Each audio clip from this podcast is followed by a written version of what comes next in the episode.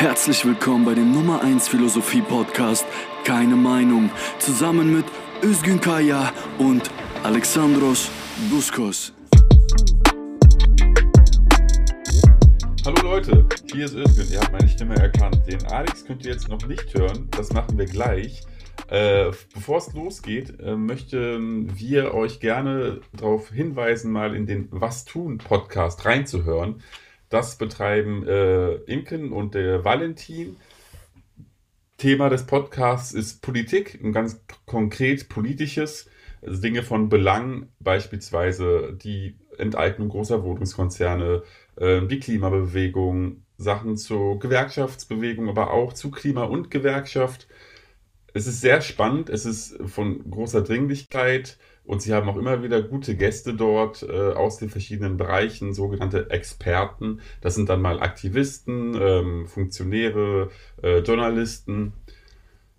Wir hoffen, dass ihr unseren äh, Tipp annimmt und dem eine Chance gibt und es euch genauso erfreuen wird, wie es auch uns erfreut.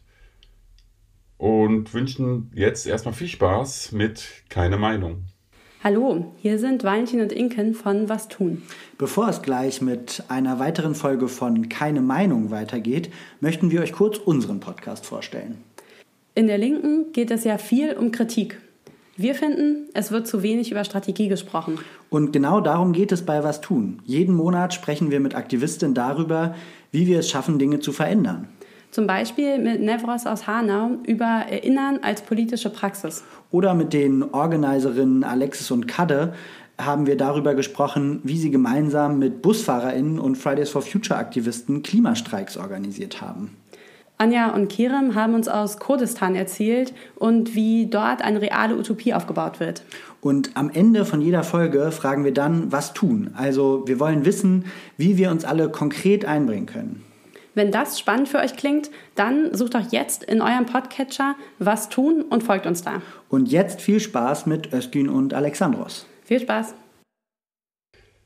Ja, äh, ihr habt mich eben gehört. Äh, herzlich willkommen zu Keine Meinung. Ich bin Özgün. Hier ist auch der Alexandros. Hallo. Hallo Alex. Äh, es hat alles so ein bisschen Showcharakter heute. Wir sind alle, wir sind, wir sind sehr ja. wach und sehr fit. ja. Ähm, aber es ist keine Show, es ist ein Philosophie-Podcast. Wir haben uns auch ein ganz äh, starkes philosophisches Thema genommen. Mhm.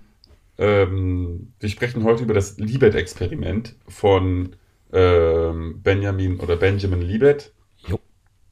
Denn wir hatten äh, vor kurzem zur letzten Ausgabe noch die Bitte oder die Nachfrage gehabt, doch mal was über Geistesphilosophie, Philosophie des Geistes genau. zu machen. Ja. Und da das Feld da ja so groß ist, dachten wir, wie wäre es denn mal, wenn wir einfach mal, also ich kenne es von meinem Studium, es mhm. ist halt so der Einstieg bei mir gewesen in dem Themenbereich als Kurswahl gab es halt auf jeden Fall Libet-Experiment, mhm. beziehungsweise Freiheit, Determinismus, äh, genau. äh, Wille, ja. freien Willen, kein freier Wille, also dieses Komplex Determinismus und Freiheit.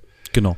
Und das da, ist im Studium, das genau, das ist im Studium ja so, ähm, für die Leute, die das äh, vielleicht interessiert, ähm, das ist im Studium am Anfang bei den meisten Universitäten eben der Fall, dass die noch nicht, die Seminartitel noch nicht ähm, die ganz großen Theorien sind oder die ganz großen Autoren, sondern da nimmt man äh, meistens den Konflikt zwischen zwei Begriffen, die für gewisse Theorien stehen.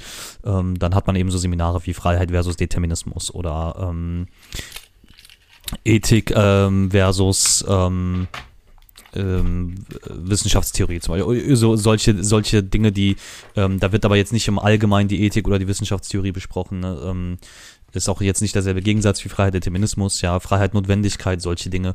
Das sind immer so Sachen, die ähm, dann angeboten werden und deswegen haben wir gedacht, fangen wir doch hier im Podcast äh, vielleicht einfach mal damit an. Also wir nehmen ein kleines Thema und schauen mal, was es für Möglichkeiten und oder Grenzen ähm, äh, vielleicht da schon zu entdecken gibt, äh, bevor wir in die ganz großen, komplexen Theorien der Philosophie des Geistes einsteigen. Genau.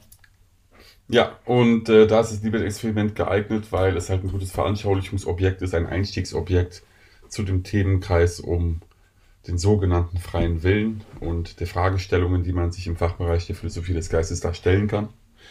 Ähm, zum Einstieg, zum Verständnis aller, was ist dieses sogenannte Libet-Experiment? Das äh, Libet-Experiment ist von Benjamin Libet ausgeführt worden, Ende der 70er Jahre, ich glaube 78 oder 79. Ähm, und ich hatte dann eine Veröffentlichung gelesen aus dem Oxford Handbook of Free Will. Das stammt aus den 80ern, glaube ich. Und da hatte dann Benjamin Libet äh, darüber geschrieben. So kam ich dazu. Ich weiß jetzt nicht, ob es auch das allererste Mal war, dass er überhaupt dann publik was geschrieben hat. Mhm. Aber das ist so der Zeitrahmen. Ähm, und Benjamin Libet ist halt ein äh, äh, Physiologe, ähm, nicht in erster Linie Philosoph. Ähm, und wollte herausfinden, hat sich die Frage gestellt, gibt es einen freien Willen? Mhm. Und dazu hat er dieses Experiment aufgestellt, ähm, wo wir jetzt alle ganz genau aufpassen müssen und, und, und uns zuhören müssen, um alles wirklich konkret und korrekt auszuführen, so dass man auch beim Zuhören, wenn man es jetzt nicht direkt schriftlich vor sich zum Lesen hat, sondern beim Zuhören allein noch nachvollziehen kann. Da muss ich jetzt aufpassen, die verschiedenen Schritte da korrekt wiederzugeben. Also Benjamin Liebert hat ungefähr so 50 Probanden genommen und mit jedem dieses eine Experiment gemacht. Ähm, ich glaube, es waren 50 ungefähr. Ähm, Ja, er hat eine, den, den Probanden dazu gebeten, eine einfache äh, Handbewegung mit dem rechten Arm durchzuführen. Und wenn der Proband die Entscheidung beziehungsweise den Willensakt zur Bewegung vernimmt, soll er sich melden. Also, wir müssen jetzt mal merken, er sagt jemandem, ähm, hebt den rechten Arm irgendwann im Laufe der nächsten Zeit. Mhm. Ähm, du hast jetzt diese Info äh, und wenn du in- meinst, du nimmst innerlich wahr, dass du jetzt den Arm heben möchtest, hebst du nicht den Arm, sondern ähm, ich messe, was in deinem Körper, in deinem Kopf Ja. vorgeht. Äh, und natürlich signalisiert die Person, dass er auch den Arm heben wollte. So. Mhm. Also es schließt sich jetzt daraus Folgendes. Es wird jetzt untersucht, der Moment, in dem der Proband gedacht hat, äh, dass er den Arm gleich heben möchte, also seine Signalisierung. Und es wird natürlich auch äh, dann geguckt, ähm, wann kam denn diese, diese, äh, dieser Willensakt quasi, wann ist er denn messbar? Mhm. und äh, also wissenschaftlich jetzt quasi messbar. Dazu hat dann halt, um diese Differenz, ver vermeintliche Differenz in der Hypothese ähm, ähm, auszumachen, Mhm. hat Libet äh, den Probanden, ähm, was hat er denn? Der hat den, ähm, ah, wie heißt das Messgerät? Ein EEG. Genau, er hat den ein EEG dran gemacht, um die Muskelaktivität zu messen. Äh, also nee, äh, für, für die Muskelaktivität Also war es die- das, war es das EMG, das Elektromyogramm. Entschuldigung. Genau. Okay, die Hirnaktivität und die Hirnaktivität zu messen. Exakt. Entschuldigung. So, also lieber geht es darum zu gucken, okay, ich messe jetzt äh, die Hirnaktivität Mhm. und vergleiche das Signal, was ich dort kriege, mit dem kommunizierten Signal des Probanden, wann er denn meint, die Hand heben zu wollen. Exakt. Ja. Und da ergeben sich jetzt folgende Begriffe. Da muss man auch zuhören. Da muss ich, also ich, ich, also ich will nicht oberlehrermäßig sein. Ich mache es einfach nur sehr langsam und sehr Ja. deutlich.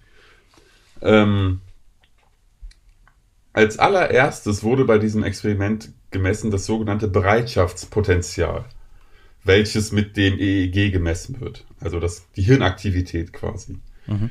Und setzen wir jetzt die Armbewegung, die ja vonstatten geht, auch als den Zeitpunkt Null, dann wäre die Hirnaktivität bei 550 Millisekunden vorher angesetzt.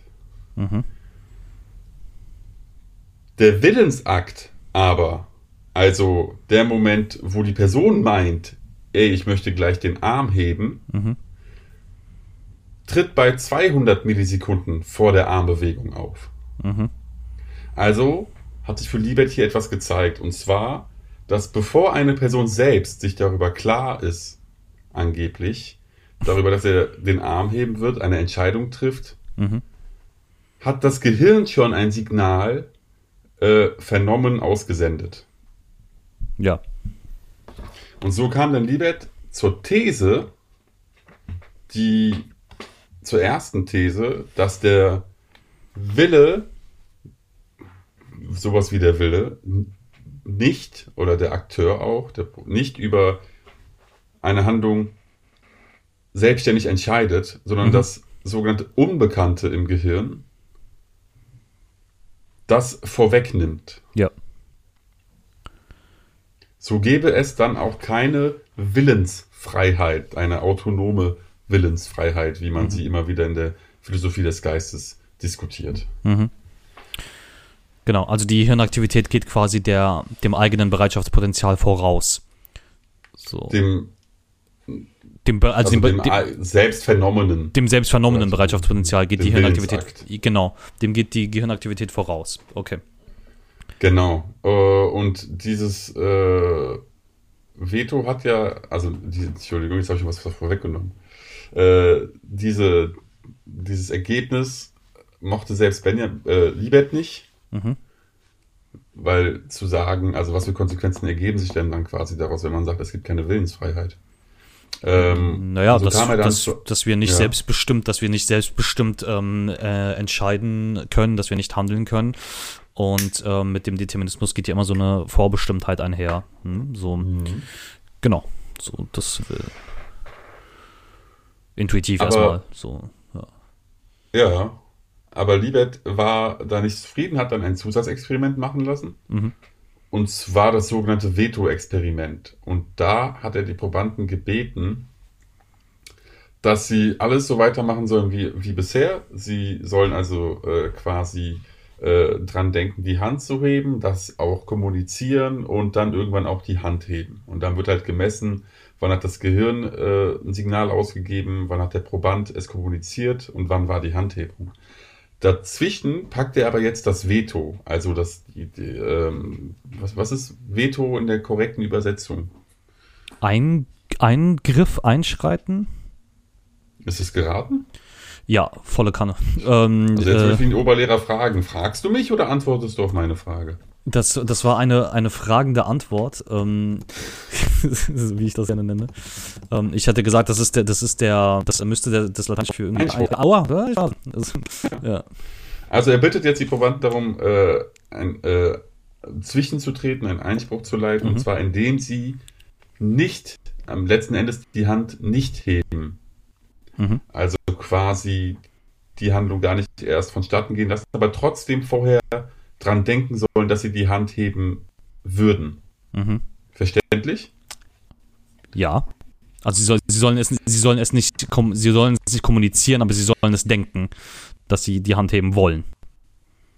Sie sollen immer noch kommunizieren, dass sie die Hand heben wollen, Ja. sie sollen es aber nicht heben. Genau, also sie sollen nicht handeln. Okay. Mhm. Genau. Und da, das hat er auch weiter gemessen, weil äh, es muss ja, wenn messbar ist, dass eine Gehirnaktivität quasi ähm, da vonstatten geht, kann man, könnte man ja auch messen, ob dieses, dieser Einspruch auch gemessen werden kann. Und den meint Libet gemessen zu haben. Und da kam da halt auf das Ergebnis, dass nach dem Willensakt, der ja bei 200 Millisekunden vor der Handhebung ist, Mhm. ähm, er ein, das Veto gemessen hat. Ungefähr bei 100 Millisekunden Mhm. vor der Bewegung, die hätte vonstatten gehen sollen. Also hat quasi nach seiner äh, Interpretation der Wille zum Nichthandeln die Handlung, also der ja auch messbar ist, der eindeutig nach dem Willensakt gemessen wurde. Also es wurde, es gibt den Willensakt bei 200 Millisekunden vorher Mhm. Und dann tritt das Veto bei 100 Millisekunden vorher auf. Also, obwohl man sich quasi dazu entschieden hat, man wird jetzt gleich die Hand heben, kann man sich bewusst auch dagegen entscheiden. Mhm. Und damit hat er dann einen Beweis dafür gesehen, dass es doch eine Willensfreiheit gibt. der sich darin, der darin besteht, dass ich äh, eine bereits getroffene Entscheidung abbrechen kann. Genau. Okay. So, ich habe das, also ich vorgestellt, das ist Libet-Experiment, das ist, was passiert ist. Mhm. Dieses Experiment wurde dann auch immer wieder weitergeführt von anderen Leuten unter, mit anderen Probanden, anderer Anzahl. Ähm, es kamen immer wieder auch andere Ergebnisse raus, also es ist strittig. Aber diese Grundthese gibt es eine Willensfreiheit, eine autonome Willensfreiheit gegenüber einer deterministischen Welt, hat halt das eingeleitet und ist immer noch, auch immer noch ein Diskussionsmaterial in der Philosophie des Geistes. Mhm. Ich bitte dich, Alex, zu diskutieren. ähm, das werde ich, ähm, das werde ich auch nur hier so gefragt. ist, äh, sonst mache ich das immer unaufgefordert. Ähm, genau. Ähm, zu diskutieren. Ja, da gibt es äh, ein paar Punkte, die man ähm, aufgreifen könnte. Also erstmal, ähm, und das ist das Problem, wenn man sich prinzipiell ähm, irgendwie damit befassen möchte, inwiefern, wie aussagekräftig ähm, die Experimente und die daraus gezogenen Schlüsse von anderen Wissenschaften sind. Ähm, dabei will ich gleich vorweg irgendwie einräumen, dass man natürlich erstmal ähm, sich eingestehen muss, und es fällt vielen aus der Philosophie natürlich schwer, ähm, was äh, damit zu erklären ist, dass Philosophen und Philosophinnen sich natürlich viel in, in fremde Gebiete einlesen müssen und so weiter. Aber man muss erstmal festhalten, dass man sich mit der anderen Wissenschaft befassen muss.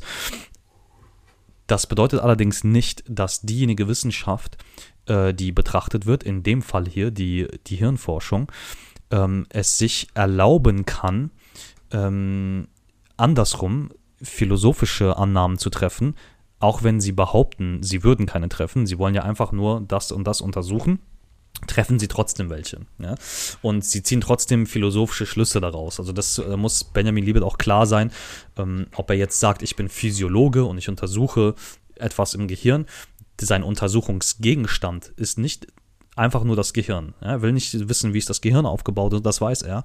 Was er untersuchen will, ist die philosophische Frage, gibt es einen freien Willen oder ist der nicht vorhanden oder gar Illusion? Ne? Und auf den Illusionsbegriff äh, kommen wir auch noch zu sprechen. Das bedeutet, was Libet macht und was er sagt, dass er tun will, muss nicht notwendigerweise dasselbe sein. In dem Fall ähm, sagt er, er möchte untersuchen, ob es einen freien Willen gibt und sucht nach einer Lokalisierungsmöglichkeit im Gehirn. Und da fängt der ganze Spaß schon an. Das bedeutet, Libet geht, und ob er das explizit erwähnt oder nicht, spielt hierbei keine Rolle.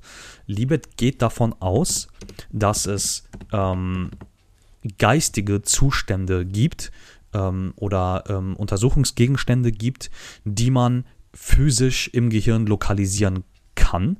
Und wenn man sie eben dort findet, dann von einem Beweis von einer philosophischen Theorie oder von einer geistigen Entität etc. zu sprechen. Und diese Annahme ähm, ist schon mal sehr stark in Frage zu stellen.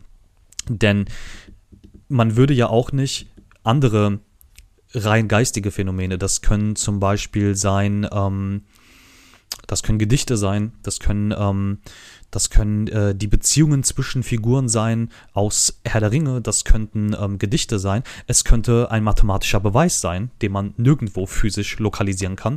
Äh, Mathematik ist keine Naturwissenschaft. Ähm, würde man deshalb sagen, das sei ähm, Illusion oder nicht vorhanden, eben weil es mal konstruiert wurde. Äh, ne? Also das ist, ähm, das heißt, diese Annahme, dass man etwas naturwissenschaftlich, physiologisch lokalisieren muss. Ähm, diese Annahme ist in Frage zu stellen, ähm, für mich persönlich zu verwerfen. So, also das, das ist schon mal eine Annahme, die, die über Bord gehört. Denn der Mensch ist nicht in, der, in dem Sinne, ähm, die Physis des Menschen ist nicht sein letzter Grund, sozusagen. Sie ist notwendig, ja, ähm, aber nicht hinreichend, um das zu erklären, was die, den Menschen samt seiner gesamten Menschlichkeit und seiner Eigenschaften ausmacht. So, das ist das eine. Ähm, das andere ist, dass es gibt positive und negative Definitionen von dem, was man ähm, freien Willen nennt oder was man Freiheit nennen mag. Und diese Veto-Theorie, also dass, dass ich ein Signal habe und beschließen kann, wann ich die Hand heben will, gleichzeitig dieses Veto einlegen kann, dass ich diese Handlung abbrechen kann, bedeutet ja eine negative Freiheitsdefinition. Ja? Dadurch, dass ich eine andere Handlung, für die ich mich entschieden habe, und ob die bewusst oder unbewusst ist, klärt er ja auch begrifflich nicht so wirklich, ähm, die kann ich abbrechen und dieses Abbrechen bedeutet, dass wir doch irgendwo einen freien Willen haben. Was ja im Umkehrschluss dann bedeuten könnte, dass Liebe davon ausgeht, dass immer dann, wenn wir Handlungen abbrechen, wir von einem freien Willen Gebrauch machen. So. Und auch das ist schwer in Frage zu stellen, weil es ja ähm, bedeutet, dass immer, wenn wir uns für etwas entscheiden, was wir auch durchziehen und nicht abbrechen, ähm, dass wir dann auch nicht frei handeln. So, das ist eine sehr, also das ist eine negative ähm, Definition des freien Willens. Und auch das ist in Frage zu stellen. Für mich persönlich auch zu verwerfen. So. Genau. Das wäre so, ähm, das wäre so das Erste, was ich äh, dazu gesagt hätte, beziehungsweise das sind so die ersten zwei Sachen, die ich dazu gesagt hätte. Und da, ähm, das, ich empfehle jetzt einen Autor, den ich sonst nicht gerne empfehle, aber in dem Bereich schon ähm, was äh, gearbeitet hat, das wirklich ähm, lesenswert ist. Und zwar ähm, gibt es tatsächlich ein Buch von äh, Markus Gabriel. Und über die anderen Arbeiten haben wir in der, in der Kaffeepause gesprochen. Ähm, aber ähm, den Scientismus, also der Scientismus ist eben dieses, die, diese grundlegende philosophische Annahme, dass, ähm, dass alles philosophisch wertvoll Erklärbare nur in den Naturwissenschaften selbst zu finden ist. Ähm, und Gabriel geht mit diesem Scientismus hart ins Gericht und hat ein Buch geschrieben äh, mit dem Titel Ich ist nicht Gehirn wo das zentrale Argument sich eben darin erschöpft, dass ähm, das Gehirn und das Physische, das uns ja mit ausmacht, zwar eine notwendige, aber keine hinreichende Bedingung für das ist, was der Mensch zu leisten vermag, sozusagen. Ja, also das heißt, ähm, es geht darum, dass es auch nicht materielles gibt, zu dem man sich verhalten kann. Und auch selbst wenn man sich zu materiellen Dingen verhält, zu physischen Dingen, ähm, natürlich schlägt alles ähm, biochemisch irgendwo, äh, gibt es da Reaktionen im Gehirn. Aber diese Prozesse selbst ist nicht das, was uns fasziniert. So, wenn ich ein Gedicht lese ähm, und mir eine Träne läuft, das ist auch ein physischer Vorgang. Ähm, aber die Tatsache, dass es ein physischer Vorgang ist, ist nicht das, was ihn dazu bringt, so physisch zu werden. So ist, ich hoffe, der Punkt wird ein bisschen klar. Ähm, sondern es ist irgendwas anderes. Es ist irgendetwas anderes weniger Greifbares. Ja? Auch wenn sich das im Körper niederschlägt, sozusagen. Und ähm, genau, das ist, ähm, glaube ich, so mit das Wichtigste, was ich erstmal so dagegen halten würde. Ähm, weil andersherum wäre das eine sehr traurige Angelegenheit. Einerseits, ähm, dass man so, so auch solche, solche Phänomene wie, wie Liebe und Romantik etc., ähm, da, da kann man verschiedene Standpunkte einnehmen, aber es, man findet wenige Menschen, die sagen würden, ähm, dass das reine physische Vorgänge sind, so ähm, und alles andere wirklich Illusion sei. Und, und, und hier müssen, müssen wir vielleicht noch ein bisschen einhaken, nochmal in diesen Begriff. Ähm, den, glaube ich, ähm, David Chalmers ähm, ganz gut entgegenhält, dass auch eine Illusion, also das Feststellen, dass etwas eine Illusion ist, ähm, macht ja den Illusionsbegriff schon zunichte. Also das bedeutet auch, also auch die Illusion und das Erkennen einer Illusion ist ja schon bewusstes Erleben. So, weil sonst würde man nicht dahinter kommen. Das bedeutet, wären wir von vornherein physisch determiniert, wäre alles vorbestimmt, musste man ja zumindest in einer Version die Konsequenz mitdenken, dass wir es gar nicht erfahren, dass wir determiniert sind. Und allein dieser Zweifel ähm, Grüß an René Descartes, äh, zeigt ja schon, dass, ähm, dass das so in seiner, in seiner so reduktionistischen Form auf, den, auf die Körperlichkeit als solche nicht funktionieren kann. Habe ich dich überzeugt? Ja, wovon? ähm, das ähm, A, nicht nur, dass ich davon ausgehe, dass wir gewissermaßen einen freien Willen haben, der sich anders ähm, vielleicht erklären lassen kann, sondern B, ich glaube, diese Frage in dieser Form, mit dieser Methode, wie Benjamin Liebert sie angewandt hat, sich so nicht stellen kann. Dass man sie so nicht rauskriegt, egal ob ihr jetzt rausgefunden habt, ob das Signal vorher oder nachher kommt. Mhm. Ich glaube einfach, dass diese Methode ähm, für diese Frage nicht angemessen ist. Aus meinen genannten Gründen. Das äh, finde ich verständlich. Mhm. Ähm, wie, welche Definition von Freiheit oder freiem Willen würdest du denn dem zugrunde legen? Wäre denn der richtige?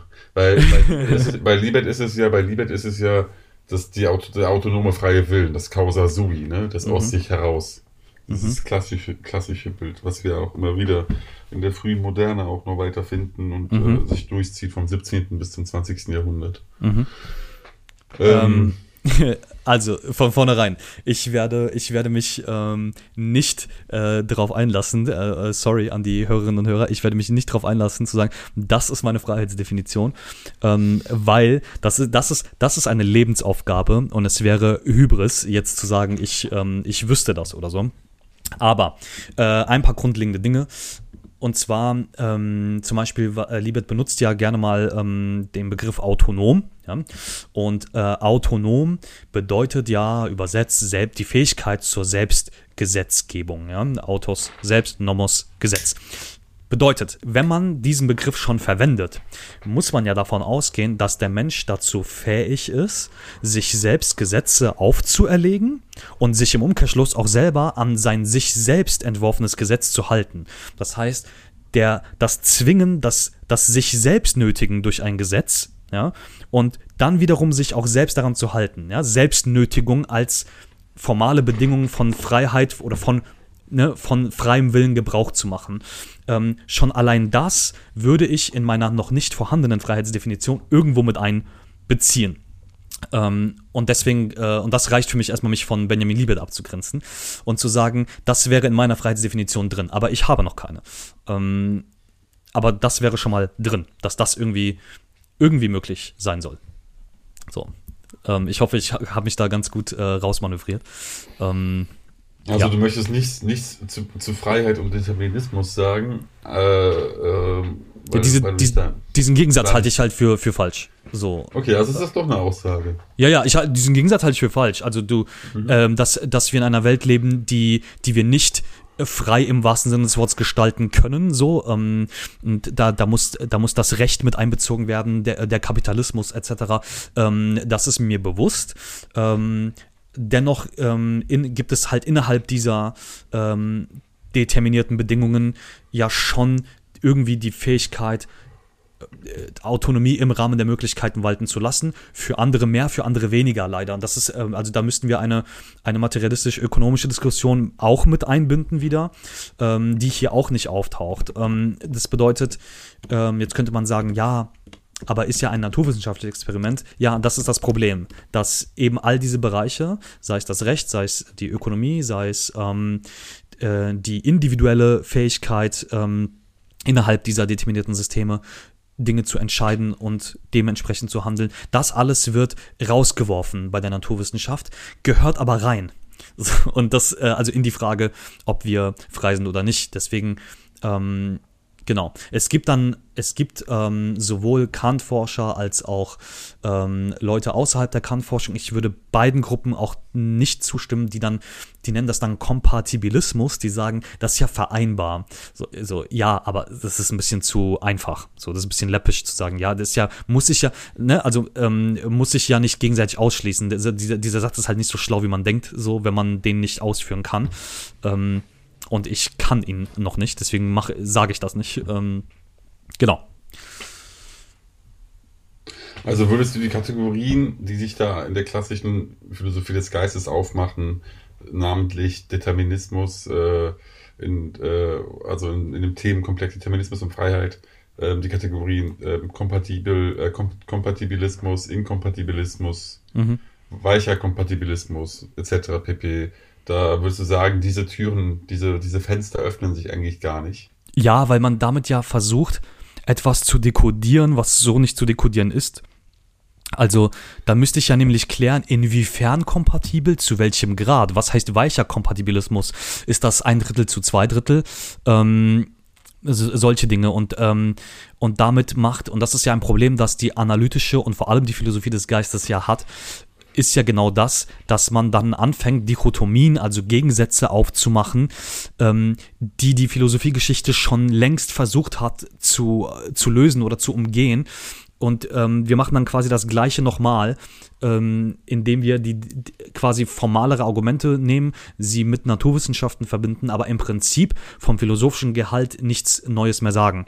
So, also diese Debatte, ähm, ob der Wille frei ist oder ob die klassische Physik offen oder abgeschlossen ist und so weiter, die gibt es halt, wenn man die Geschichte von Kant über Fichte zu Hegel ähm, äh, verfolgt, dann gibt es diese Diskussion schon.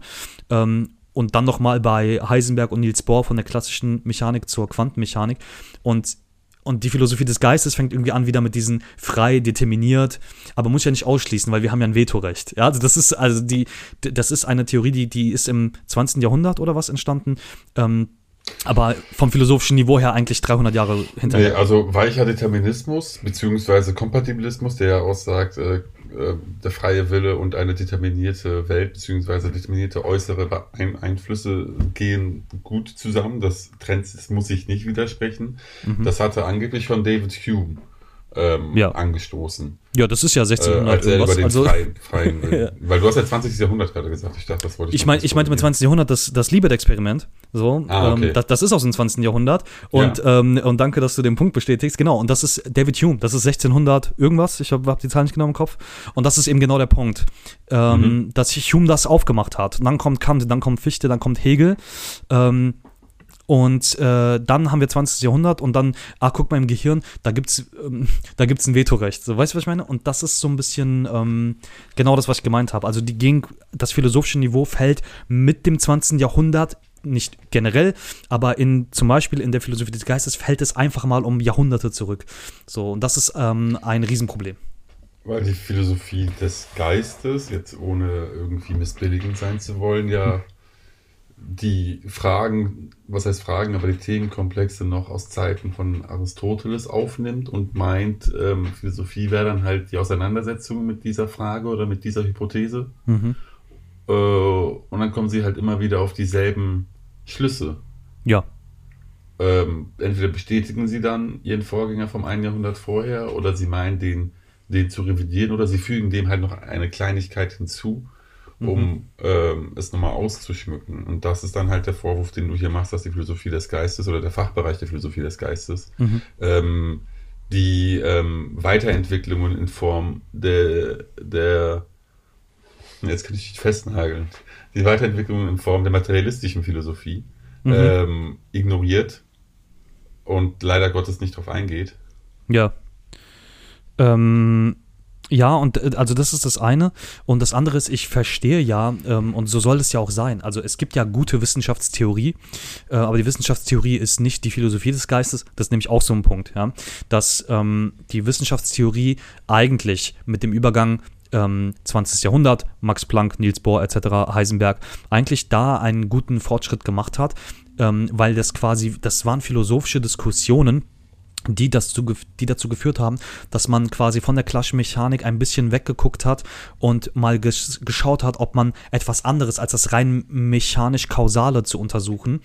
Das bedeutet, das sind, das sind schon philosophische Argumente, die dazu geführt haben, dass die Naturwissenschaften extrem fortschrittlich geworden sind. Ähm, ich kann jedem dieses Reklamheftchen ähm, Quantenphysik und Philosophie, da wird das sehr schön, also das sind Rekonstruktionen dieser Dialoge von Heisenberg aufgeschrieben, ähm, kann ich jedem empfehlen. Und da kommt das halt nochmal gut rüber. Und die Philosophie des Geistes, ähm, das ist natürlich spannend. Also ich würde sehr gerne wissen, was von der Philosophiegeschichte nehmen wir mal irgendwie, ähm, weil es gab ja diese großen Entwürfe, ne? wie denkt der Mensch und die, die, seine Umwelt mit einbeziehen. Das fängt, geht schon bei Leibniz auch, ja, ähm, also wahrscheinlich auch viel vorher, aber jetzt, äh, was meinen Kenntnisstand angeht, es fängt schon bei Leibniz auch an, ähm, Spinoza bei Kant, ähm, bei Fichte, bei Hegel, bei Schelling und, äh, und wie sie alle heißen. Und es wäre sehr schön mal zu untersuchen, inwiefern das nicht nur auf 20. und 21. Jahrhundert übertragbar ist, sondern auch eben, was das mit, mit der menschlichen Physis, mit dem Gehirn und mit unserer Denkweise zu tun hat. Nur, das kann man eben nicht machen, wenn man irgendwie 40 ähm, Studenten wahrscheinlich dann dahin setzt auf einen Stuhl und sagt, heb mal bitte deinen Arm. Ähm, oder tu so, als würdest du ihn heben wollen, aber heb ihn nicht hoch. So, das, weißt du, was ich meine? Also das reduziert A, die Philosophiegeschichte, aber auch den naturwissenschaftlichen Fortschritt durch die Philosophiegeschichte, ja, nicht nur, das ist nicht allein der philosophische Verdienst, aber mit unter anderem durch die Philosophiegeschichte, reduziert das auch den Erfolg der Naturwissenschaften ähm, auf, auf so ein Minimum, dass selbst naturwissenschaftlich da nicht viel übrig war. Also es haben ja auch kaum Naturwissenschaftler, also Liebet ist ja nicht groß geworden damit so. Er ist mit diesem Experiment groß geworden, aber das haben ja selbst Naturwissenschaftler in der Form so nicht annehmen können, weil auch die sich gefragt haben, okay, Benjamin, aber was ist damit gesagt? So, und das ist äh, die große Schwierigkeit dabei. Das heißt, du hast weder in der Naturwissenschaft einen ganz großen Erkenntnisgewinn, ähm, in der Philosophie schon zweimal nicht und in der Psychologie und in der Kognitionswissenschaft ähm, weiß man halt heute einfach nicht so, ob man das, das wird noch gelehrt, aber es wird eigentlich auch verworfen. Also, ähm, weil äh, man kann halt weder auf theoretischer noch auf praktischer Ebene irgendwas so richtig damit anfangen, weil es zu einfach ist. Und Reduktion ist ja immer für eine Bewusstmachung ist es ja gut, aber das hier ist so reduktionistisch, dass es in jeglicher Hinsicht irgendwie ein Problem ist, finde ich. Ja, also was du jetzt Reduktionismus meinst, ob es jetzt passt, weiß ich nicht vom mhm. Wort her, aber ich denke da auch immer sehr oft daran halt an die Auseinandersetzungen in diesem Themenkomplex im, im Kleinen, äh, die dann immer auf einen kleinen Rahmen gepackt werden. Also es ist immer ein Akteur, es ist immer eine Situation, es ist immer ein Beispiel, ähm, wo dann quasi hypothetisch ähm, ähm, davon ausgegangen wird, ähm, der der Akteur, the, the agent, sage ich jetzt mal so. Es ja. ist ja meist halt englischsprachig, da gibt es ja so Leute wie äh, äh, Frankfurt zum Beispiel, Vater wie auch Sohn, die halt äh, zu freier Determinismus geschrieben haben. Da geht es dann auch immer um Beispiele eines Agents, eines Akteurs, dem passiert diese Situation, in dieser Situation macht er XY ähm, und macht aber nicht ABC. Das zeigt uns doch äh, VW. Also, verstehst du? Also, also man, man geht immer man nimmt einen isolierten Ra, eine isolierte äh, Situation, isoliert von allem, also von der Realität, von der Wirklichkeit, mhm. von Ökonomie, von Soziologie, von Kultur, alles. Man nimmt einfach äh, vorher, äh, man legt aber vorher fest, so das ist jetzt Akteur, Akteur ist Repräsentant für Menschen. Ja. Alle. Den Menschen an sich. Und die Situation ist dann eine alltägliche Situation, und das zeigt uns doch dies und das. Und das ist ja das, was ich dann halt auch immer so reduktionistisch, um in deinem Wort zu bleiben, äh, mhm. finde, oder da sage ich mal halt abstrakt, das ist halt immer das, was ich so ähm, als abstrakt an der Philosophie des Geistes kritisiere, dass es ähm, ihre Ideen, ihre Szenarien für wahrnimmt, für mhm. voll nimmt und alles außerhalb, was dessen hätte sein können, einfach nicht ja. nur ignoriert, sondern bewusst ablehnt und sagt, das ist für meine Fragestellung nicht wichtig. Also ob ja. diese Person jetzt diesen Job hat, ob jetzt der Akteur 20 Jahre ist, 30 Jahre ist, ob der jetzt, ob er. Also es gibt, es gibt keine Menschlichkeit in diesen Beispielen von Menschen. Es, es, es, es gibt keine ja. Hintergrundgeschichte, es gibt keinen historischen Kontext, es gibt keinen kulturellen Kontext. Das, das, es ist immer alles ähm, clean. Es ist quasi wie, wie eine äh, hermetisch abgeriegelt. So. Hermetisch abgeriegelt, genau. Ja, ja. Ähm, ich Und, äh, verteidige ja. hier trotzdem, ich verteidige hier trotzdem den Begriff reduktionistisch, weil es eben von all diesen Inhalten, wie du gesagt hast, reduziert. Es ist nicht mhm. abstrahiert. Ähm, äh, mhm. Ich weiß, das ist, ähm, das ist unter Marxisten ein Ding, dass ich ähm, Dinge, die ich nicht sehen oder anfassen kann, abstrakt zu nennen, aber dagegen wäre ich mich entschieden. Ähm, ähm, äh, ich, es ist nicht abstrakt.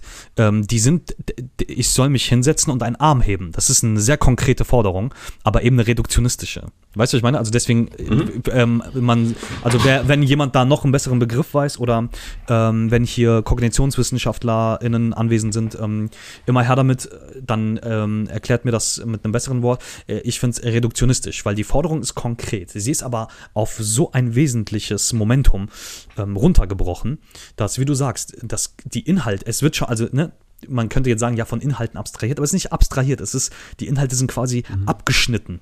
So. Mhm. Und ähm, dadurch beantworte ich ja, beantworte ich so viele, also ich kann die Antwort der Frage, die ich mir als Naturwissenschaftler ja dann stelle, kann ich die Antworten ja gar nicht mehr sehen. Ne? Weil ich re reduziere das auf so ein Minimum, dass ich ja das, was ich daraus schließen will, nämlich ob ich, wenn ich mich draußen in der Realität bewege, mich frei entscheiden und frei handeln kann, genau diese Komponente sehe ich ja nicht mehr. So, das bedeutet, ähm, da muss irgendwie anders rangegangen werden, finde ich. So, das, äh, genau.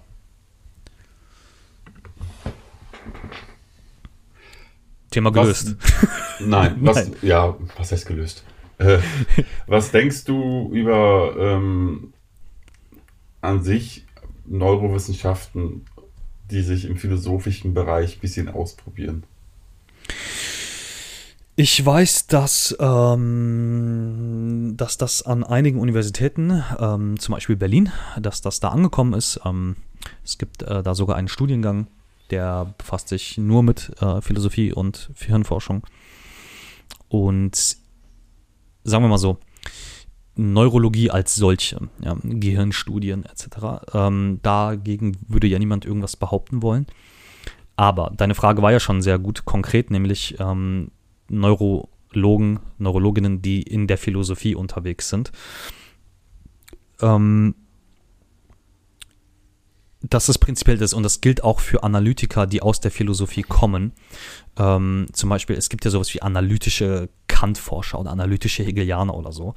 Ähm, prinzipiell halte ich einfach nichts davon, ein Instrumentarium, wirklich ein Handwerk zu nehmen, das mit gewissen Philosophen einhergeht. Ja, also Kant hat eine Methode, Hegel hat eine Methode, Marx hat irgendeine Methode, ähm, Aristoteles hat eine Methode. Ja, also dass man ein Handwerk nimmt und dieses Handwerk selbst zum philosophischen Inhalt macht. So, da, damit habe ich ein Riesenproblem. Ja, ähm, Welches Handwerk meinst du hier konkret? Hier meine ich, dass ähm, das, das Beobachten, Beobachten, Messen, Schluss ziehen. Ja, also diese, das ist eine genuin naturwissenschaftliche Methode ähm, und man erklärt die Methode ja mit zum Inhalt. Und wenn man sagt, naja, ich habe erst beobachtet, dann habe ich gesagt, ähm, kommunizier bitte, wann du die Hand heben willst. So, dann habe ich das kommuniziert und dann wird das gemessen und dann wird es aufgeschrieben. Das heißt, die Methode und der Inhalt sind so eng verwoben, ja, ähm, dass man nicht mehr klar trennen kann, so was ist die Methode und was, was ist der philosophische Inhalt, den ich da eigentlich bringen will. Weil der ist sehr dünn. Der ist ja einfach nur, weil ich eben die Handlung abbrechen kann, indem ich den Arm nicht hebe, sage, okay, ich habe ein Veto, also wir sind wir nicht doch voll determiniert. Ja? Bedeutet, ähm, nehmen wir mal Marx ähm, als Beispiel, das, da ist Methode, Inhalt, da, da, das ist wesentlich klarer. So, ich möchte nämlich das ökonomische System, in dem wir leben, ja, das möchte ich verstehen. Die Methode, der historische Materialismus, ja, ist nicht gleichzeitig verstehst du, ist nicht gleichzeitig die Art und Weise, wie produziert wird, sondern das ist eine Methode, die er anwendet auf einen Untersuchungsgegenstand. So. Also ich weiß nicht, ob bei Marx die Methode historischer Materialismus, ich glaube, die Methode dieser Arbeit ist einfach, sich in die ganzen Bibliotheken, Nationalbibliotheken der Welt hinzusetzen und dann die ganzen Daten auszuwerten, die er hatte. Naja, wie, wie, wo er sich hinsetzt, wo er sich hinsetzt, ist aber, nee, aber wo er sich hinsetzt, ist nicht die philosophische Methode, sondern es geht ja schon um eine, um eine geschichtlich materielle Analyse dessen, was er da beobachtet, sozusagen. Und man könnte jetzt sagen, ja, ne, er hat sich da und da hingesetzt. Klar, irgendwas, irgendwo muss er hin, so. Ähm, aber ich rede hier von, mit welcher Argumentationsstrategie will er welche Inhalte mhm. untersuchen. So, und das ist ziemlich okay. klar hier. Ähm, und hier geht es darum, dass die, der zu untersuchende Inhalt quasi direkt an der Art und Weise, so direkt an der Methode gekoppelt ist, dass man irgendwann nicht mehr unterscheiden kann, ähm, was ist die Methode und was ist der Inhalt. So, man kann alles, was man sagen kann, ist, man untersucht hat der Mensch einen freien Willen oder nicht? Also die Frage ist sehr, sehr groß. Ähm, mit der sehr kleinen Methode, man soll entscheiden, wann man den Arm, Arm heben will, sozusagen. Das heißt, es ist hier, ne, und dadurch verwischt sich ja das alles, weil man sich eben fragt so, okay, aber wo im Alltag wenn's, wo es drauf ankommt, ob ich mich frei für etwas entscheide oder nicht, äh, muss ich denn erst vorgegeben das Signal senden? Das ist ja. Also das, hättest, hättest, hättest dir denn, ich verstehe, bevor du dich, bevor du dich in Rage redest, ja, Entschuldigung, muss ich unterbrechen. Also es ist ja klar, welchen Punkt du hast seit 40 Minuten. Das ist, das ist ja klar.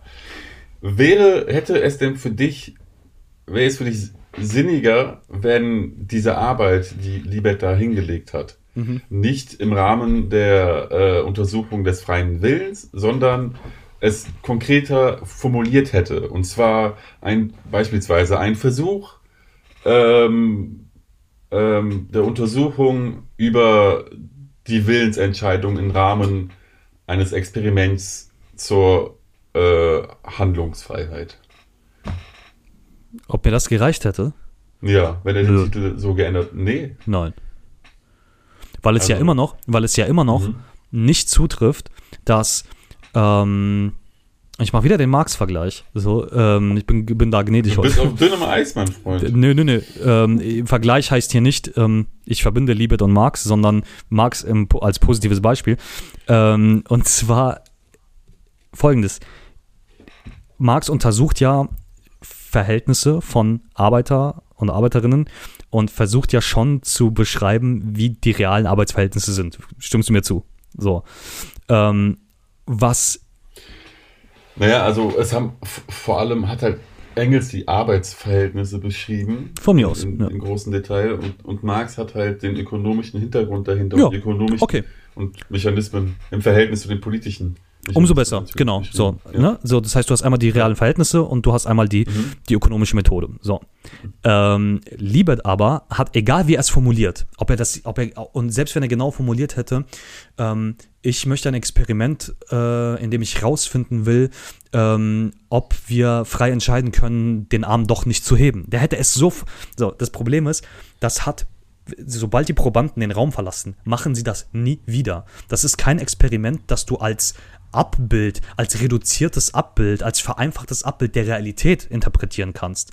Weil in der Realität sich niemand irgendwo hinsetzt und sagt, ich signalisiere jetzt den Arm zu heben und mach's nicht. Also du musst ja im Experiment, ja, und das ist ja unter Naturwissenschaftlern eine gängige Praxis, du, du musst, du schaffst zwar ideale Bedingungen, aber sie müssen, das sind, die, die, die Mechanismen dahinter müssen in etwa denen der, Realität, der realen Bedingungen entsprechen. Du, die Bedingungen müssen deshalb idealer sein als, ne, als in der Realität mit den Störfaktoren, weil das Experiment muss ja auch wiederholbar sein. Ja. Ähm, aber das, was Libet macht mit dem Probanden, das ist eine Situation, die man ja so sich zurecht konstruiert hat, wie sie in, im Alltag keiner macht. Ja, das heißt, du kannst, du hast überhaupt gar keinen Vergleich zu deinem realen Alltag, wenn du dieses Experiment verlässt, ähm, weil du weil du das so nie machst. Niemand stellt sich irgendwo auf, setzt sich irgendwo auf eine Parkbank und macht dieses Experiment oder so. Aber das kann doch nicht dein Haupt, also das ist, das ist jetzt der schwächste Kritikpunkt. Das ist ja nicht mein Hauptkritikpunkt, den habe ich schon genannt. Ähm, aber du, de, deine, das, es geht um die Kritik, also es ist auch gar kein Kritikpunkt gewesen. Deine Frage war, ob mir eine konkretere Formulierung gereicht hätte. Und nein. Und aus dem eben genannten Grund nicht. So, weil das nichts mit den realen Verhältnissen zu tun hat von Leuten, die sich frei oder unfrei entscheiden. So. Das ist der Punkt einfach. Gut. Ich mache mich sehr angreifbar heute. Nö, Äh. aus. Ich halte mich heute ein, also liebe Zuhörer, ich halte mich ein bisschen zurück. Äh, man merkt, ich hoffe, es tut aber auch dem, dem, dem Format heute gut. Ähm, ich äh, ich habe einen kleines, äh, kleinen Unfall gehabt die Tage. Ähm, mir, mir brummt der Schädel. Aber äh, es ist nichts Schlimmes. Aber es freut mich, ich glaube, es, hat, es gibt Alexandros auch ein bisschen Raum, sich, sich zu entfalten. ähm, nennen wir es entfalten. Ja. also dieser, ich würde mal sagen, wir haben Libet-Experiment durch, Jo. so, sofern wir können, in diesem, in diesem Format. Ähm, diese Philosophie des Geistes-Thema ist natürlich viel größer. Ich habe ja eben noch andere moderne Philosophen, Autoren genannt. Mhm. Äh, also äh, Frankfurt zum Beispiel ist immer so ein Name in der Mhm. englischsprachigen Philosophie. Ähm, da gibt es auch viele Einzelheiten. Ja. Ähm, wir können natürlich uns beim nächsten Mal, Hume ist auch gefallen, ähm, Mhm. wieder in, in einem konkreten Fall, natürlich in einer konkreten Schrift, Ja. vielleicht wieder drauf, äh, drauf, drauf einigen und äh, das weiter besprechen. Ja. Ähm, wenn, wenn da das Interesse da ist äh, von den Zuhörern, ich bitte gerade um, um, um die aktive Teilnahme, schreibt uns da doch bitte einfach an unsere E-Mail. Die ist, die E-Mail ist auf unserer Blog, auf unserem Blog angegeben, unter der man uns erreicht. Am besten meldet ihr euch dort. Direktnachrichten bei Twitter gehen unter. Ähm, aber macht's wie ihr wollt. Ihr habt viele Kanäle offen, um, um uns zu kontaktieren. Genau. Wir meinen nicht das Gästebuch auf der Website, sondern ich meine die E-Mail-Adresse, die auf der Website angegeben ist.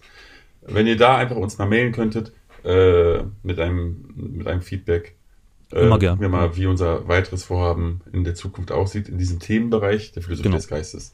Genau, also wir können ja einige, wir können ja einige Folgen machen äh, über Philosophie des Geistes, Philosophie und Hirnforschung und so weiter. Also da gerne, gerne schreiben. Ja, ihr könnt gerne euch dazu entscheiden, den Alex immer mal wieder in Rage zu erleben, weil ich glaube, Alex als Wissen, als, als, als, als ähm, ähm, Leser der Mhm. Wissenschaftsphilosophie und jemand, der Mhm. sich damit konkret auseinandersetzt, da ist einiges möglich, äh, was alle, äh, allen helfen kann, wissentlich, Das kriegst du-. Das kriegst du zurück, das kriegst du zurück, wenn du, wenn du wieder fit bist, ähm, äh, mit, mit Wirtschaftsphilosophie. Ähm, und dann werde ich Fragen stellen. Aber ja, gerne. Ähm, Dann gehe ich über, Alex, Mhm. ähm, zu Fragen. Wir haben eine Frage bekommen. ja, Also von einer weiß ich auf jeden Fall. ja. Sofern sie nicht ähm, im Rahmen jetzt der letzten 50 Minuten äh, schon beantwortet wurde, stelle ich sie dir jetzt einfach mal nochmal offen. Mhm. Ähm, und zwar lautet die Frage, lassen sich die elektrischen Signale im Hirn als die Seele, also Anführungszeichen Seele, des Mhm. Menschen verstehen? Damit wäre ja die Seele quasi Ui. Materie. Ui, ui, ui, okay. Nein. so. Nein? Ähm, nein.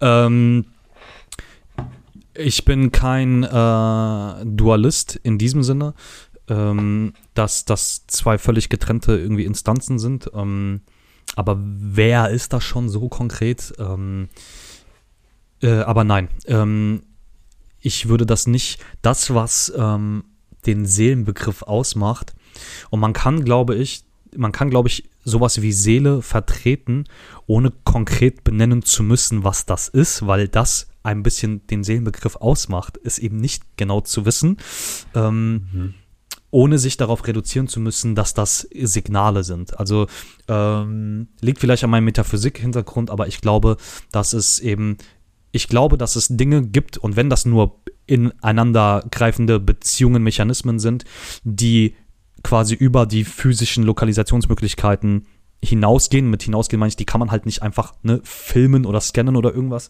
Äh, Glaube ich schon, dass es das, ähm, dass das gibt in, in, in so gut wie allem eigentlich.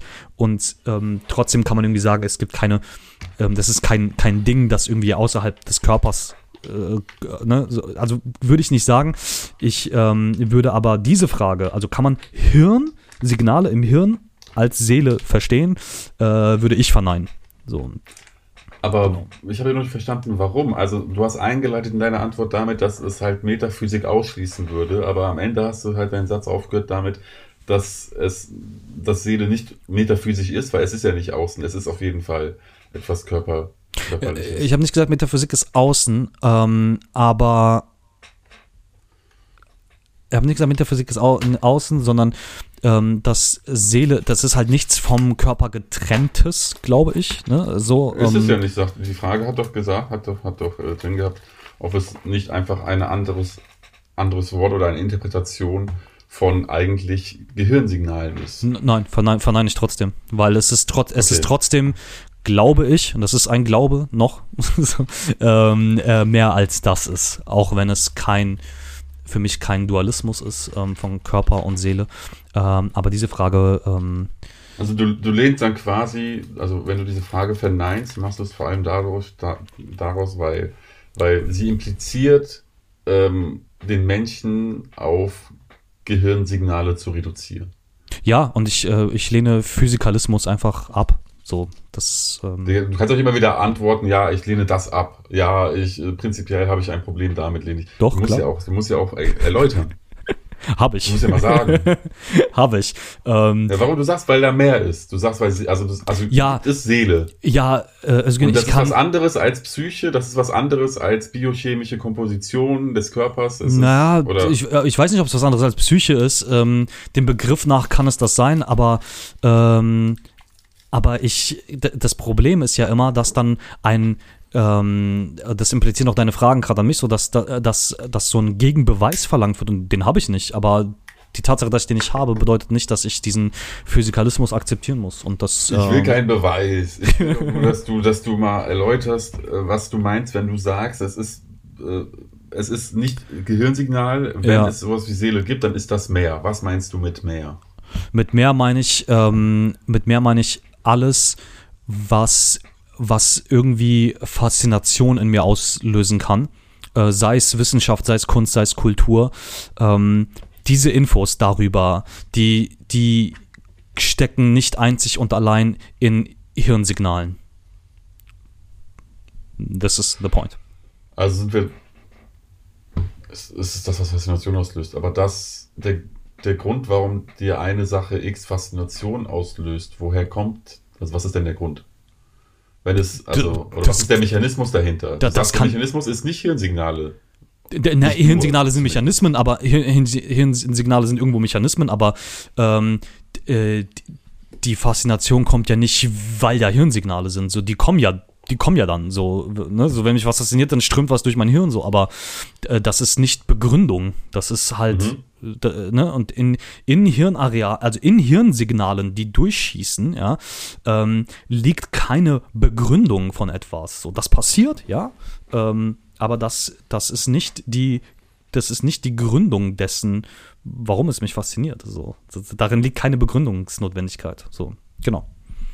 Das wäre auch zum Beispiel, diese Argumentation wäre auch, das war auch, das kann man auch zum Beispiel als kleines Gegenargument an, an, an Libet anwenden. Mhm. Also in sein, wenn wir jetzt erstmal das für voll nehmen, was er da gemacht hat, weil du Mhm. hast es ja kategorisch abgelehnt, aber nehmen wir es, gehen wir mal davon aus, wir nehmen es, wir nehmen es für voll. Ja. Äh, Wenn er dann sagt, äh, dieses, äh, das, das Bereitschaftspotenzial war vor der, war vor dem Willensakt und daher ist der äh, Wille nicht, äh, ist die freie Entschei ist die Entscheidung nicht frei, sondern vorbestimmt vom Gehirn. Mhm. Oder zumindest vom Gehirn schon mal voreingeleitet. Ja. Ähm, da kann man ja auch sagen, dass dieses Signal, was da äh, aufgenommen wurde, dieses Bereitschaftspotenzial, Mhm. muss ja nicht unbedingt, es ist ja nicht bewiesen, dass das mit dem Willensakt irgendwie zu tun hätte. Genau. Vielleicht war das ja einfach nur ein Hirnsignal.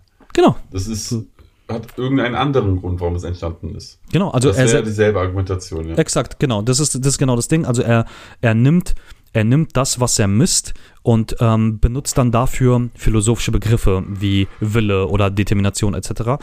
Und aber alles, was das Experiment beweist, ist, dass dann Hirnsignal kommt. So, äh, aber ne, der Rest ist ähm, die, die, die, Brücke zur Philosophie, die baut er sich selber so und stürzt auf. Ja. so, aber ja. Man kann da auch noch weiter, also das habe ich eben, ich habe dich ja auch komplett ausführen lassen, aber ich wollte noch hinzufügen, ein weiteres Argument, vorausgesetzt, man nimmt dieses Experiment erstmal für voll, äh, wäre ja auch, dass diese Differenz, die zwischen dem Hirnsignal, dem Bereitschaftspotenzial also, und dem Willensakt ist, dass diese Differenz nicht bedeutet, dass vor dem eigenen Willensakt quasi schon das Gehirn da war, als ominöse Kraft, sondern dass diese Differenz einfach nur die Zeit widerspiegelt oder den Abstand, die halt auch äh, die eigene Wahrnehmung seiner, seines Gehirnwillens braucht. Verstehst du? Ja. Also ja, ja. bis ich jetzt quasi ausspreche und sage und denke, A, muss ja vorher in Millisekunden sind das ja gewesen, hundertste Millisekunden, das Gehirn schon das eingeleitet haben. Mhm. Ja. Also bevor ich selbst etwas wahrnehme von mir selbst,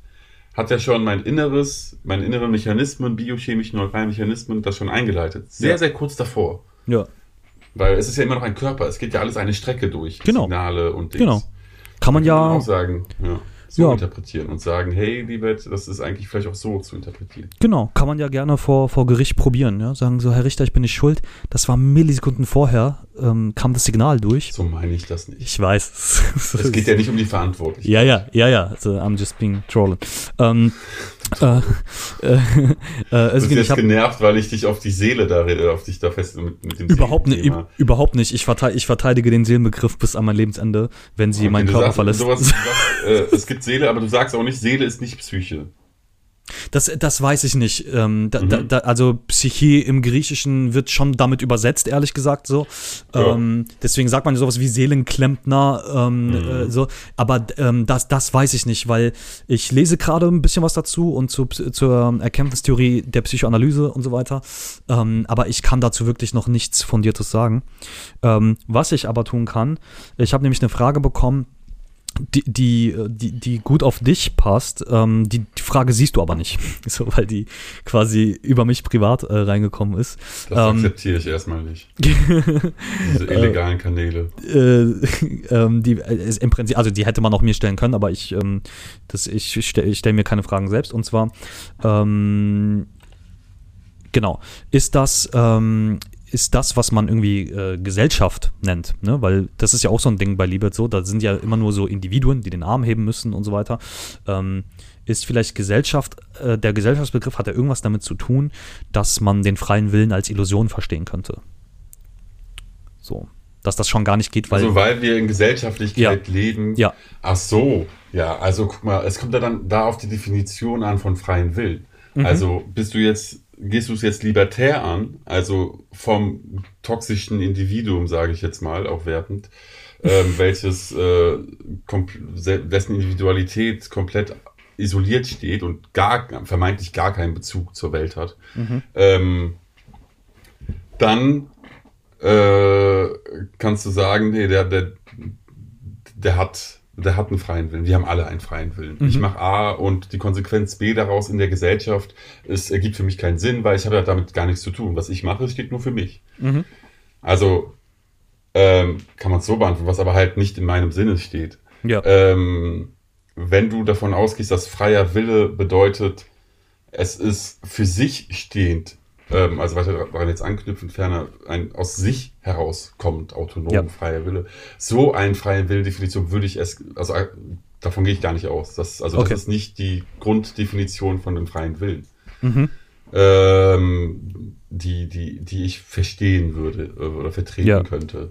Ähm, ich glaube, dass ähm, das Mensch, also das menschliche, sagen wir jetzt das menschliche Leben, ähm, vielleicht versteht man jetzt diesen Begriff auch in dem Kontext konkret, ähm, gesell also gesellschaftlich ist. Ja. Es gibt kein menschliches Leben, was nicht gesellschaftlich ist. Okay. Und daher Da stellt sich die. jetzt- Okay, verstehe, ja. Daher stellt sich die die Frage nicht, aber würde man quasi auch davon ausgehen, dass es quasi das Individuum kontra Gesellschaft gäbe, wie es ja Libertäre machen oder Ja. auch äh, Liberale teilweise machen, Ja. ähm, dann stellt sich die Frage natürlich, und dann wird auch immer beantwortet, äh, es gibt den freien Willen, weil ja jedem das Recht darauf äh, gegeben Mhm. wird, quasi. Und es muss ja freien Willen geben, weil auch äh, die, die Rechtsprechung quasi dementsprechend nur damit funktionieren kann. Mhm. Du kannst ja nur jemanden äh, bestrafen, wenn, wenn du ihn auch verantwortlich sehen kannst. Und Ja, um ihn ja. verantwortlich sehen zu können, muss dieser Mensch frei entschieden haben. Mhm. Also das, das, das gibt es aber, aber dieses ganze Gefissel ist halt nicht das, wovon ich ausgehe und was Ja. ich als wahr annehme. Das heißt- ich denke, dass Mhm. äh, ähm, menschliches Leben oder individuelles Leben oder das Individuum auch nur in der Gesellschaft überhaupt existiert und da ist. Also ohne Mhm. Gesellschaft gibt es kein Individuum und ohne Individuum gibt es keine Gesellschaft. Und das Leben, was wir jetzt als Menschheitsspezies äh, haben, in den ganzen, weiß nicht, tausenden Jahren, die wir zurückverfolgen können, Mhm. ähm, war immer gesellschaftlich. Ob es jetzt ein Stamm war oder ob es jetzt ein, eine, eine Polis war oder ob es ein Dorf war oder eine Gemeinde.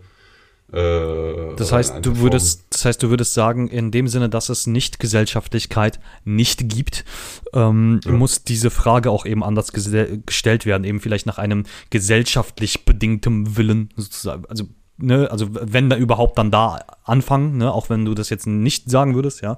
Ähm, das heißt aber diesen Gegensatz von ähm, freier Wille, Individuum, Gesellschaft, so den würdest du gar nicht aufmachen wollen, weil du sagst, das gibt es auch so eigentlich nicht. Nee, es gibt die Bestrebungen, es so hinzuführen. Ja, ja, ja, das Auf jeden klar. Fall. Ja, ja. Ähm, Mhm, verstehe. ja. Gut, dann ähm, wären wir mit den Fragen soweit durch. Ich sehe jedenfalls keine mehr. Ähm, oder kam noch eine rein? Äh, oder ich habe Kopfschmerzen, ich weiß nicht. Ich, ich, guck, ich, besser. ich schaue, aber ich sehe keine mehr tatsächlich. Ähm, genau, dann wären wir soweit durch. Ähm, Genau, Özgün, dann würde ich sagen, ähm, um unserer Hörerinnen und Hörer willen und äh, deines Kopfes wegen, ähm, sind wir am Ende der Folge angelangt. Ich fand es sehr spannend. So, ähm, und wie gesagt, liebe Hörerinnen und Hörer, wenn äh, ihr da noch mehr dazu habt, ähm, ich habe ja sehr viel, sehr viel gesagt äh, gegenüber dieses Experimentes. Ähm, schreibt uns gerne und ähm, wenn ihr Vorschläge habt zu anderen Themen, eben aus der Philosophie des Geistes, der Philosophie der Hirnforschung und so weiter und so fort, gerne Bescheid sagen und wir versuchen das aufzunehmen. Und genau, dann wären wir soweit am Ende angelangt. Und wie immer, wer mag und wirklich nur wer mag und wer ein bisschen Geld übrig hat, der kann uns mit einmaligen Beiträgen unterstützen. Und genau. Was, nee, Moment, was heißt hier, wer mag? wer kann? Wer kann, der muss. Muss sich verpflichtet äh, fühlen. Okay, ja. Also wer, wer, wer, wer kann, der muss sich dazu verpflichtet fühlen, uns mit einmaligen Beiträgen über PayPal zu unterstützen. so. ähm, genau. Äh, dann ähm, Druck. Druck, Druck, Druck, ja. Genau. Druck dann, ist das, was ich auch von meinen Eltern gelernt habe. Es hat, das, du hast es von deinen Eltern gelernt. Druck ja. ist die beste Ja. Medizin in manchen Kulturen. Alles klar. Erfolg produzieren. Genau, also fühlt euch verpflichtet und ähm, denn so können wir auch weiter bestehen und regelmäßig. Und dann, ähm, genau, sehen wir uns bei der nächsten Folge wieder. Wir freuen uns auf eure Themenvorschläge und damit verabschieden wir uns äh, von Mainz nach Köln. Danke, Özgün. Ja, auch ein Dankeschön von Köln nach Mainz. Genau. Schönen Tag. Ebenso. Ciao.